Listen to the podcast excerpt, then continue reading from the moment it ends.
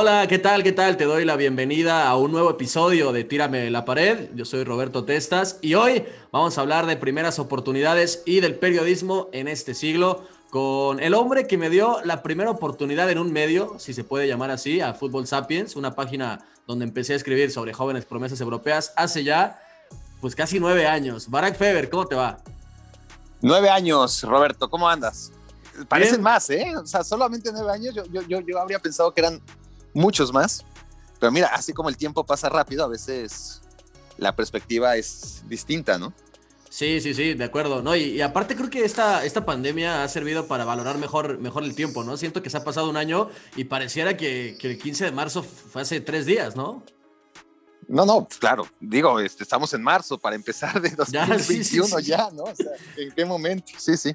Sí, increíble. Bueno, eh, ya platicaba un poquito en la introducción el tema de que, bueno, yo era un, niño de 16, 17 años que te pedía la primera oportunidad. Yo, yo sé que aprovecho para hacer un, un, comercial a Me Quiero Volver Chango, el podcast de Barack Feber. La verdad, en lo gracias, personal, gracias. Eh, me gusta mucho. Las, las, anécdotas son imperdibles. Y en uno de esos capítulos, eh, pues mencionabas, ¿no? Cómo fue tu primera oportunidad. Pero si quieres, a grandes rasgos, eh, cuéntanos cómo fue llegar a TV Azteca eh, y todo lo que implicó ponerte en, en la redacción de deportes, llegar hasta ese lugar.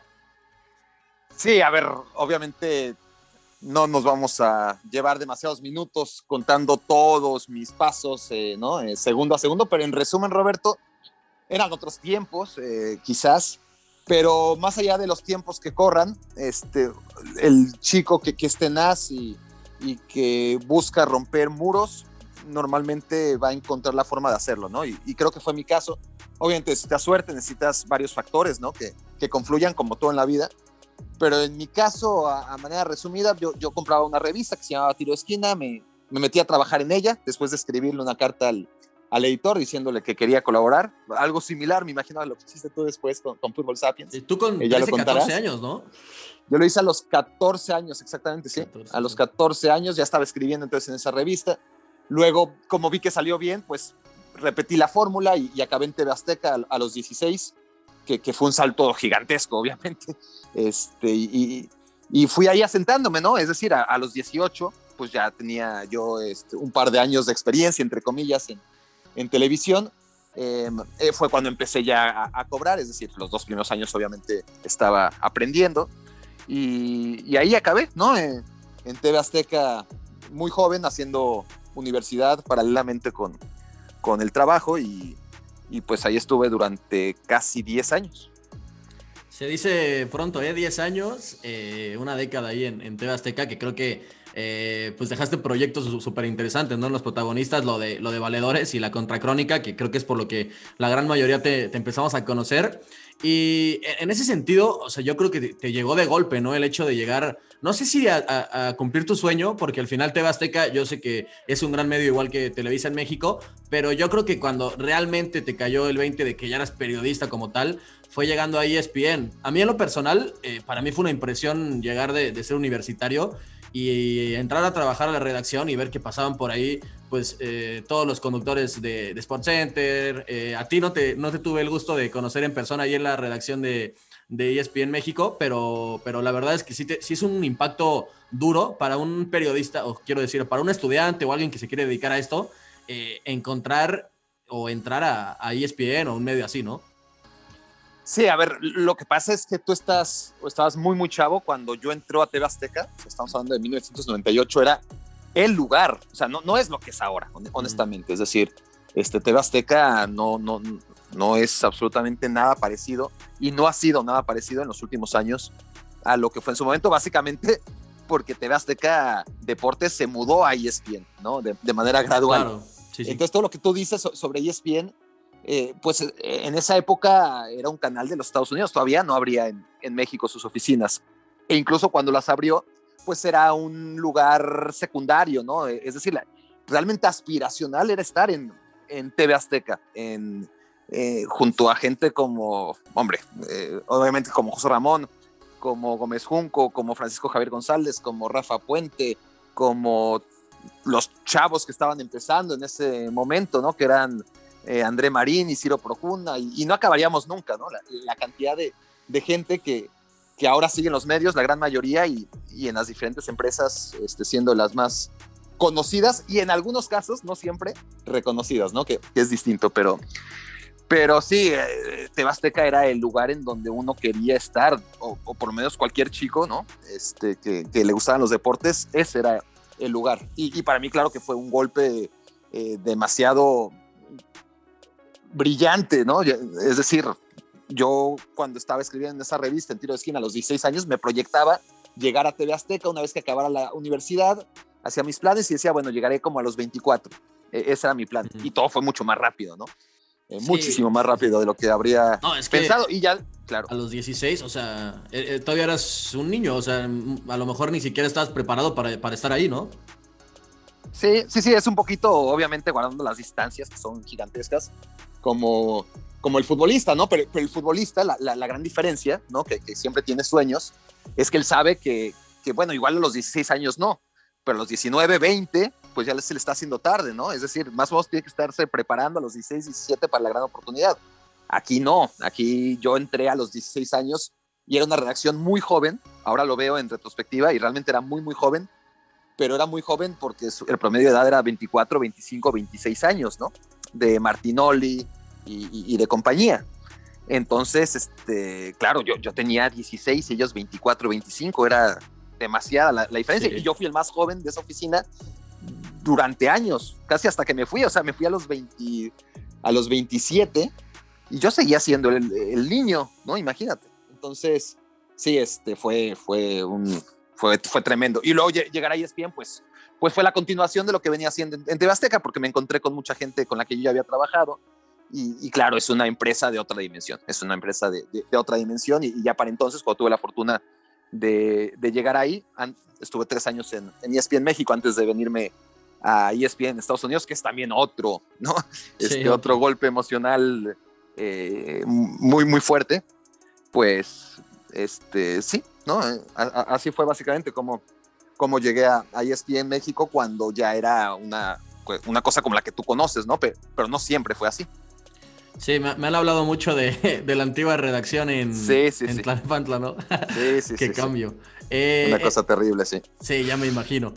también preguntarte, Barak, eh, porque, a ver, siendo muy sinceros y para todos los que nos escuchan, y sé que me escucha gente que quiere ser periodista o que quiere ser analista, etcétera, ese es el camino eh, que, o sea, el 99% de las veces no vas a recorrer, ¿no? O sea, tienes que picar piedra y tienes que pasar años hasta que encuentras una oportunidad y más en una época actual en la que hay muchísima competencia. Entonces, eh, preguntarte cómo ser paciente, o sea, cómo, cómo eh, gestionar que a, gente que a lo mejor tú crees que no tiene tantas cualidades, o sea, en tu, en tu punto de vista, eh, le vaya muy bien y, tú crees que haces buen trabajo, porque todos creemos que trabajamos bien, ¿cómo, cómo, ¿cómo, aguantar y, y decir, a lo mejor me paso más tiempo en, esta, en este puesto de lo que tenías pensado, porque como tú decías, tú pensabas que a los 23, 24 a lo mejor dar el salto, y creo que todos tenemos eh, pues ese, ese, tipo de, pues de sueño, ¿no? O, de camino, de que, de que, queremos ir recorriendo y tenemos todo planeado, pero al final nada es como parece.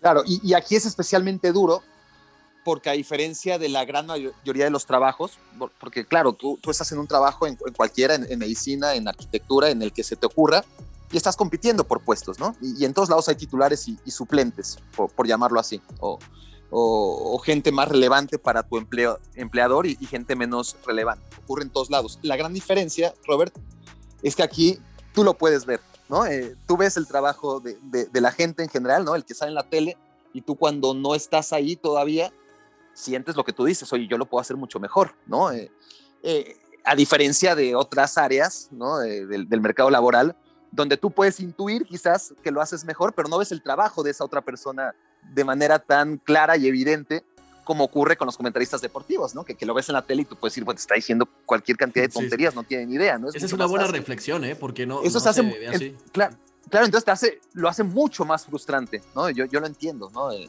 lo hace mucho más frustrante porque sí abunda gente sin preparación y, y gente que, que está en donde está por méritos espaciotemporales nada más, ¿no? sí, sí. Entonces, sí, e, e, eso sí que, lo hace difícil, pero, bueno, yo creo que quien decidió eh, dedicarse a esto lo ha hecho pese a todas las advertencias.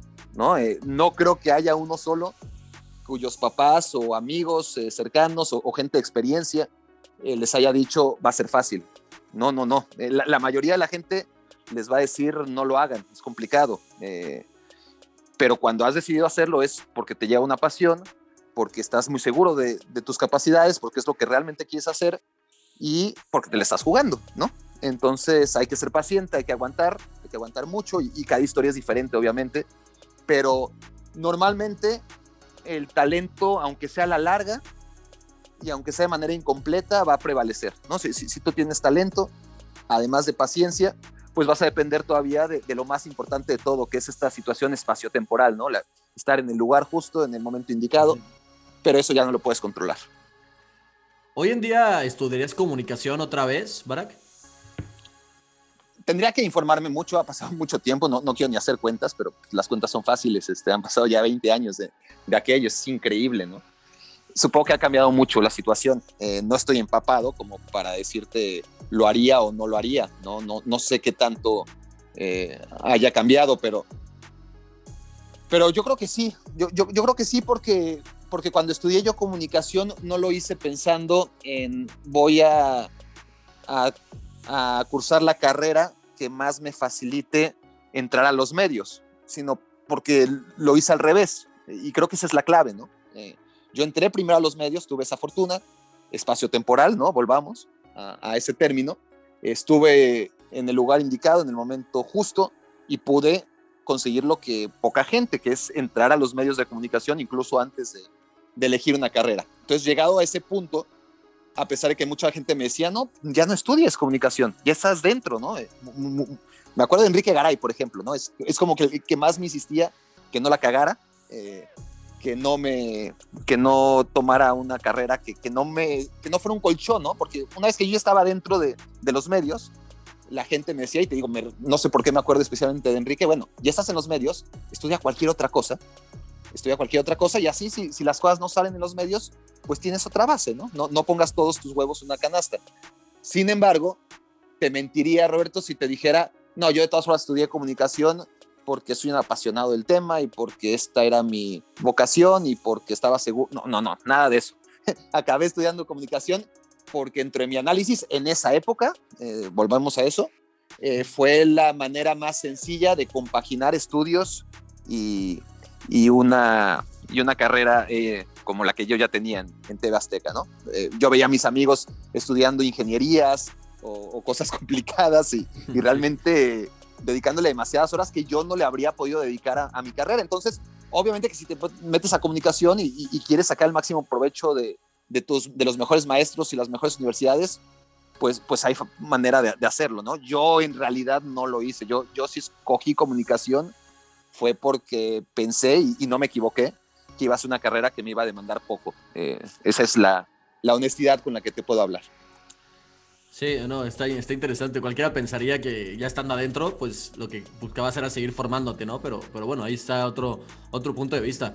Ya sabemos que... Sí, porque, perdón, porque aquí, Roberto, lo, lo importante es que, insisto, habrá gente que a la carrera de comunicación o de periodismo o el derivado que quieras le habrá sacado mucho jugo, ¿no? Y, pero desde mi perspectiva, y, desde mi afán que no, que no era más que titularme, eh, pues te puedo decir que el 99% de las cosas que aprendí fueron en el trabajo y no, y no en la escuela. Y, te digo que es 1% por darle un margen de error, porque seguramente se me está, ¿no? Este, algo tengo algo que, que, no se lo estoy agradeciendo a la universidad, pero nada más.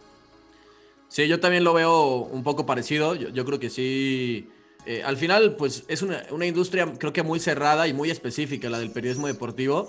Y al final, eh, pues en la carrera puedes aprender a lo mejor a redactar mejor, o sea, cosas más, más eh, generales, pero realmente el oficio, pues lo aprendes trabajando, ¿no? O sea, desvelándote, yendo a coberturas, aprendiendo, equivocándote, etcétera. Eh, ya, ya, decíamos que estudiaste comunicación, pero hoy en día, eh, trabajando en ESPN y con tus proyectos, ¿crees que eres periodista o te consideras periodista o que haces periodismo o, no? No, no, no. Es muy amplio y, está en cada uno, ¿no? Eh, el concepto de periodista.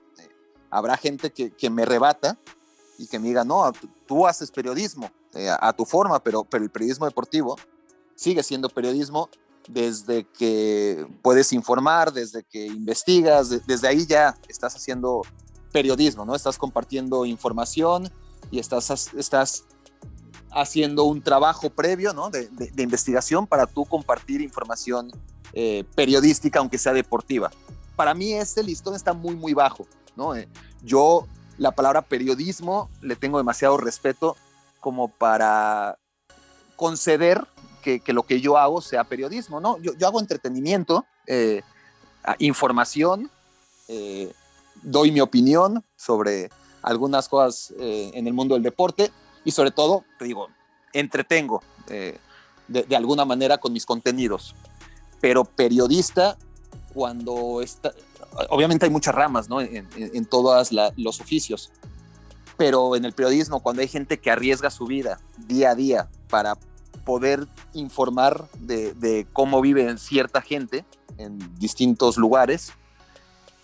Y muchos no solamente arriesgan la vida, sino que hasta la pierden, ¿no? Por, esa pasión de comunicar, de, darle voz a gente abandonada, a gente que está sufriendo mucho, a gente que si no fuera por ese vínculo que es el periodista, no podría dar a conocer su historia. Gente sin fe, sin esperanza, sin futuro, y que lo único que tiene es ese consuelo de que su voz por lo menos va a ser leída, va a ser escuchada, ¿no? Y, y, un periodista que, que, se meta a zonas de guerra o, de narcotráfico, veto a saber, ¿no? Eh, hasta dónde acaban los periodistas de verdad para poder transmitir esas voces que de no ser por ellos no llegarían nunca a, nuestros oídos o, a nuestros ojos a través de, de, la prensa. Esos son periodistas, Roberto, para mí. Ya, e, e insisto, ¿eh? habrá mucha gente que me diga, oye, son distintos tipos de periodista.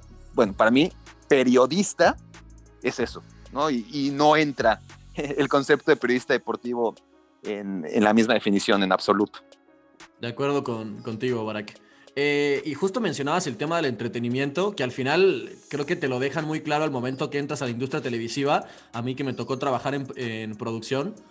Eh, o sea, es entretenimiento sobre, sobre cualquier otra cosa, ¿no? Habrá algún eh, periodista o gente que, investigue, como lo que hace Martín Einstein en sus reportajes, por ejemplo, pero en general, pues, o sea, eres o comunicador o presentador de noticias o pues en general eh, entretienes, ¿no? Con tus análisis o como sea, pero yo también creo que la televisión es más entretenimiento que cualquier otra cosa. Y hablando sobre eso, eh, ¿qué se puede hacer hoy para destacar? Porque, bueno, no sé si habrás visto ahí en TikTok, que he visto que, que ya te has metido por ahí, no soy yo, eh, no soy yo, es, mi, otro yo. Es, Peter, es Peter Chech. Eh, exactamente.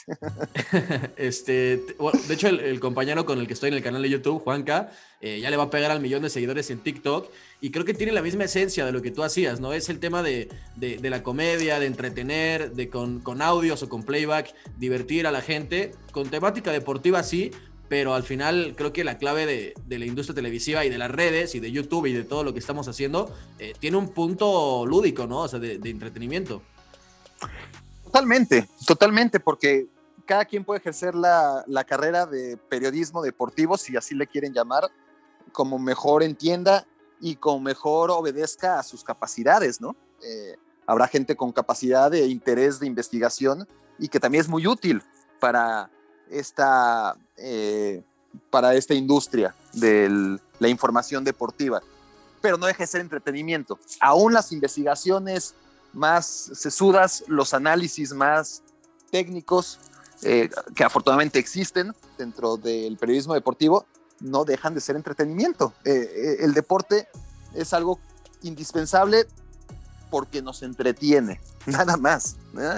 Eso es lo que le hace indispensable, que, que estamos en esta vida para, más allá de las carencias que, puede sufrir mucha gente, la mayoría de, ellos, ¿no? En, esta población del mundo tiene problemas, esa es, una triste realidad, pero el deporte es una de las cosas que puede endulzar un par de horas eh, la vida de, mucha gente que, lo necesita, ¿no? Entonces, es eso, es entretenimiento. No porque sea entretenimiento es prescindible, ¿no? Para mí es imprescindible, insisto, porque que eh, no, estamos aquí nada más para, para trabajar y sufrir y, vivir el día a día, ¿no? Qué bueno que existe el deporte para, para poder entretenerte eh, y, despejar tu mente de las cosas realmente importantes. Pero es eso, ¿no? Incluso en sus versiones más rígidas, el periodismo deportivo es entretenimiento. Eh, no pasa nada, honestamente, si, si no tratas con demasiado cuidado una noticia respecto a una noticia de, de información general, ¿no? Ya, ya, sea económica, política, ahí hay mucho más riesgo. No te digo que, que, tú como periodista deportivo no tengas una ética, una moral y una responsabilidad para decir siempre lo más, lo más cercano a la, verdad. La, verdad puede ser que no exista, pero tú como periodista tienes que, honestamente, aún trabajando en deportes, ser transparente y tratar de comunicar información verídica, ¿no? Pero si no lo haces, desgraciadamente hay mucha gente que no lo hace, en cualquier caso, ¿cuál es lo, qué, daño puede hacer?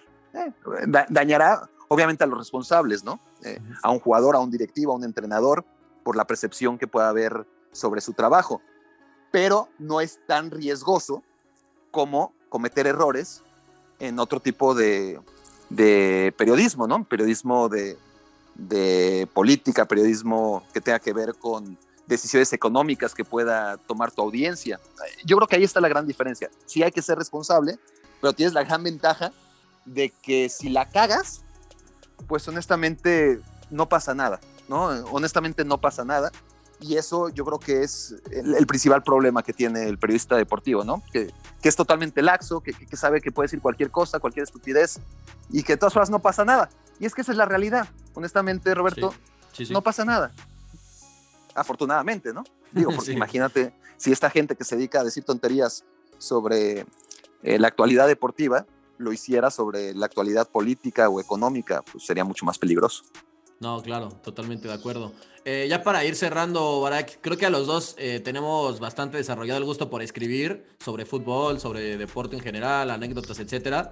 ¿Crees que todavía se puede vivir de escribir? Y si crees que no, a dónde hay que apuntar, ¿no? O sea, nosotros creo que tenemos un approach más o menos parecido, ¿no? O sea, teníamos claro que queríamos dedicarnos a algo del fútbol. No nos dio para jugar fútbol profesional. Yo también eh, hice cosas en la portería, una que otra, pero bueno, no, no, no, había, no había talento suficiente ahí.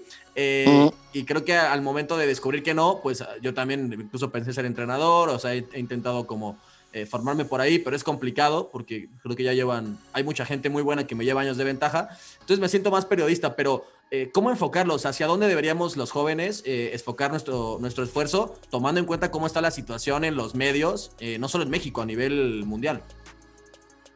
Es, es que es adivinar el futuro, ¿no? Es, es, muy complicado. Sí, sí, podemos ver lo que ha sido la inercia. Y escribiendo, pues ya desde mis tiempos, ¿no? Y qué, qué feo es decir desde mis tiempos, pero, pero yo tenía muy claro, ¿no? a finales de los 90, cuando, cuando empezaba a escribir, eh, ya, ya, ya, me lo decía la gente, ¿no? Eh, escribiendo no vas a llegar a ningún lado, ¿no? Eh, y, y, a mí lo que más me gusta hacer, o en lo que considero que soy más competitivo, o sea, puedo ser competitivo en muchas facetas de la comunicación, pero donde creo que soy el mejor es escribiendo, ¿no? Honestamente. Aún así, yo sé y siempre tuve claro que escribiendo no iba a ir a ningún lado. Como complemento está, está bien, puede ser algo que, me distinga, puede ser algo que, me ayude siempre, eh, pero, pero la base tenía que ser otra, ¿no? Y, fui tomando las decisiones de mi carrera mucho más enfocadas a lo que la gente consume más, ¿no? Y, donde se paga mejor. Y obviamente la televisión paga mucho mejor que la prensa escrita en general, salvo muy, muy, muy, muy pocas excepciones, ¿no? Eh, y en deportes te diría que, que, ni siquiera existen las excepciones, porque, porque al final los que acaban escribiendo columnas en los periódicos y, ganan un buen dinero por hacerlo, es porque ya, ya están precedidos de la fama que les dio la televisión. Es, muy difícil encontrar a alguien que sea reconocido columnista deportivo sin que lo sea porque la gente le reconoce de la tele, ¿no? Ese, eso, eso ya ocurre desde hace 20 años y probablemente desde hace 30 y 40, no lo sé. Pero ahora la, podemos ver que, que, la inercia va hacia otra cosa, ¿no? La, televisión ya no es, y, cada vez es menos, lo que era, ya no tiene esa penetración, eh, la gente ya no la ve, está mucho más eh, dedicada a los contenidos en YouTube y, streamings en general, cuando no juegos, y, y entonces es muy difícil decir, bueno, cualquiera de, los nuevos Baracks o, Robertos, a dónde le tienen que tirar, ¿no? Pero está claro que, que ya hay gente que, que ha ido adelantándose en ese sentido y, supo, yo, yo, me acuerdo tú mismo, eh, Roberto, me, me, decías eh, hace mucho tiempo sobre los podcasts, ¿no? Y yo te decía, no, los podcasts no, este, no, no, no. Y apenas estaba empezando, a mí no me latía. Y ahora ve lo que son los podcasts, ¿no? Aquí estamos. Sí, sí, sí, exactamente. Aquí estamos, ¿no? Sí, este, yo tengo mi podcast a pesar de que me negaba, pero, pero te tienes que adaptar. Y yo decía, no, es que lo mío es escribir, lo mío, lo mío no es estar hablando y hablando y hablando y hablando. Y ahí me tienes ahora haciendo un podcast larguísimo, ¿no? Que, que no puedo controlar, que quiero hacer una hora y acaba siendo de dos horas. Es que son buenísimas las anécdotas, ¿eh? Tremendas. Muchas gracias, muchas gracias. Entonces te, tienes que adaptar, te tienes que adaptar y, y, obviamente eh, pues tienes que crear tus propios contenidos porque hacia allí va, va la industria, ¿no? hacia los creadores individuales de, contenido y, y, sobre todo tratar, yo creo que la clave hoy y siempre, independientemente de, cómo cambian los tiempos y de lo que ya hablamos, ¿no? de que necesitas un equilibrio entre el talento, la resiliencia, ¿no? la actitud en general ante los golpes y la paciencia, todo lo que tiene que ver con actitud. Entonces, necesitas actitud y talento, eso seguro. Eh, necesitas suerte que no la vas a controlar. Eh, pero lo que sí puedes controlar, y no es nada fácil, y se dice muy fácil, es hacer algo de lo que nadie sea capaz, ¿no? Hacer algo que, que tú seas el mejor. Cualquier cosa, cualquier cosa, ¿no? Pero que tú sepas, mira, yo voy a ser el mejor haciendo esto, porque por más que alguien trate de, hacerlo similar, no lo va a hacer tan bien como yo. Cuando encuentres esa cosa, cualquiera que sea, entonces, las llaves del éxito, pues, te abrirán muchas puertas, no todas, pero pues será mucho más fácil. Y eso, esa realidad, desde mi punto de vista, trasciende los tiempos, ¿no? Eh, cuando eres capaz de ser alguien insustituible, entonces la tienes ganada. Bueno, pues te iba a pedir para, para ir cerrando un consejo, pero bueno, creo que, o sea, ya, me adelanté. Sí, sí, no, no, perfecto, perfecto. Me, me parece pues, o sea, sí, creo que ahí está la clave, ¿no? Adaptarte a, lo que viene en cuanto a formatos y también en cuanto a contenido y pues tirarle a tu proyecto personal. O sea, si tienes 15, 16, 17 años, no esperes a que un medio te encuentre y te busque y diga, puta, qué bueno es este tipo escribiendo. No, o sea, hazte una cuenta de Twitter, escribe ahí, asilos, en YouTube hazte un canal, por más que sea un poco precaria la edición, no pasa nada, eh, ponte en una cámara, este, pues desenvuélvete y vete eh, ¿cómo se llama? Pues acostumbrando, ¿no? A, esa interacción. Y creo que por ahí va el camino, estoy de acuerdo, Barak. Y ya para ir cerrando, no con broche de oro, sobre todo para los seguidores culés, que sé que hay varios por aquí, pero eh, danos una exclusiva, una, un primer punto de vista hoy que estamos grabando esto en lunes, eh, donde ocurrió todo un desastre en las oficinas del Barcelona. ¿Qué pasa con el Barça Gate? ¿Qué opinas del respecto de Bartomeu? bueno, las elecciones creo que está cantado quién va a ganar, pero bueno, tu punto de vista sobre esto siendo culé recalcitrante. Pues a ver, noticias buenas ya no puede haber, ¿no? En, el Barcelona. Eh, lo, único que ha tenido eh, el Barcelona de una manera involuntaria ha sido la capacidad de darle mantenimiento a la desgracia, ¿no? Porque cuando, cuando creas un proyecto, cuando construyes un proyecto, lo natural, por mastodóntico que sea, es que se te desmorone en algún momento, ¿no? Y, tengas que volver a construir. Y, sobre todo, cuando haces proyectos gigantescos, eh, el chiste es poderles dar mantenimiento, ¿no? Y, y, poder extender estos éxitos, si estamos hablando a nivel deportivo, lo más que se pueda. El problema del Barcelona es que una vez que se desmoronó lo que no iba a durar para siempre, de alguna u otra manera le han dado mantenimiento a la desgracia de una manera que, que uno se pregunta, es que no lo estarán haciendo a propósito, es decir, las cosas no se podían hacer más mal de como las hizo Bartomeu durante cinco años, ¿no? Eh, y, ya no, y, le estoy dando cinco años por, vamos, por darle el beneficio de, de, la duda de todo lo mal que hizo antes de 2015 también, pero que un grupo de futbolistas lograron maquillar lo que era el equipo a nivel institucional, que, que ya era un desastre, ¿no? Con, con Rosell y después con Bartomeu.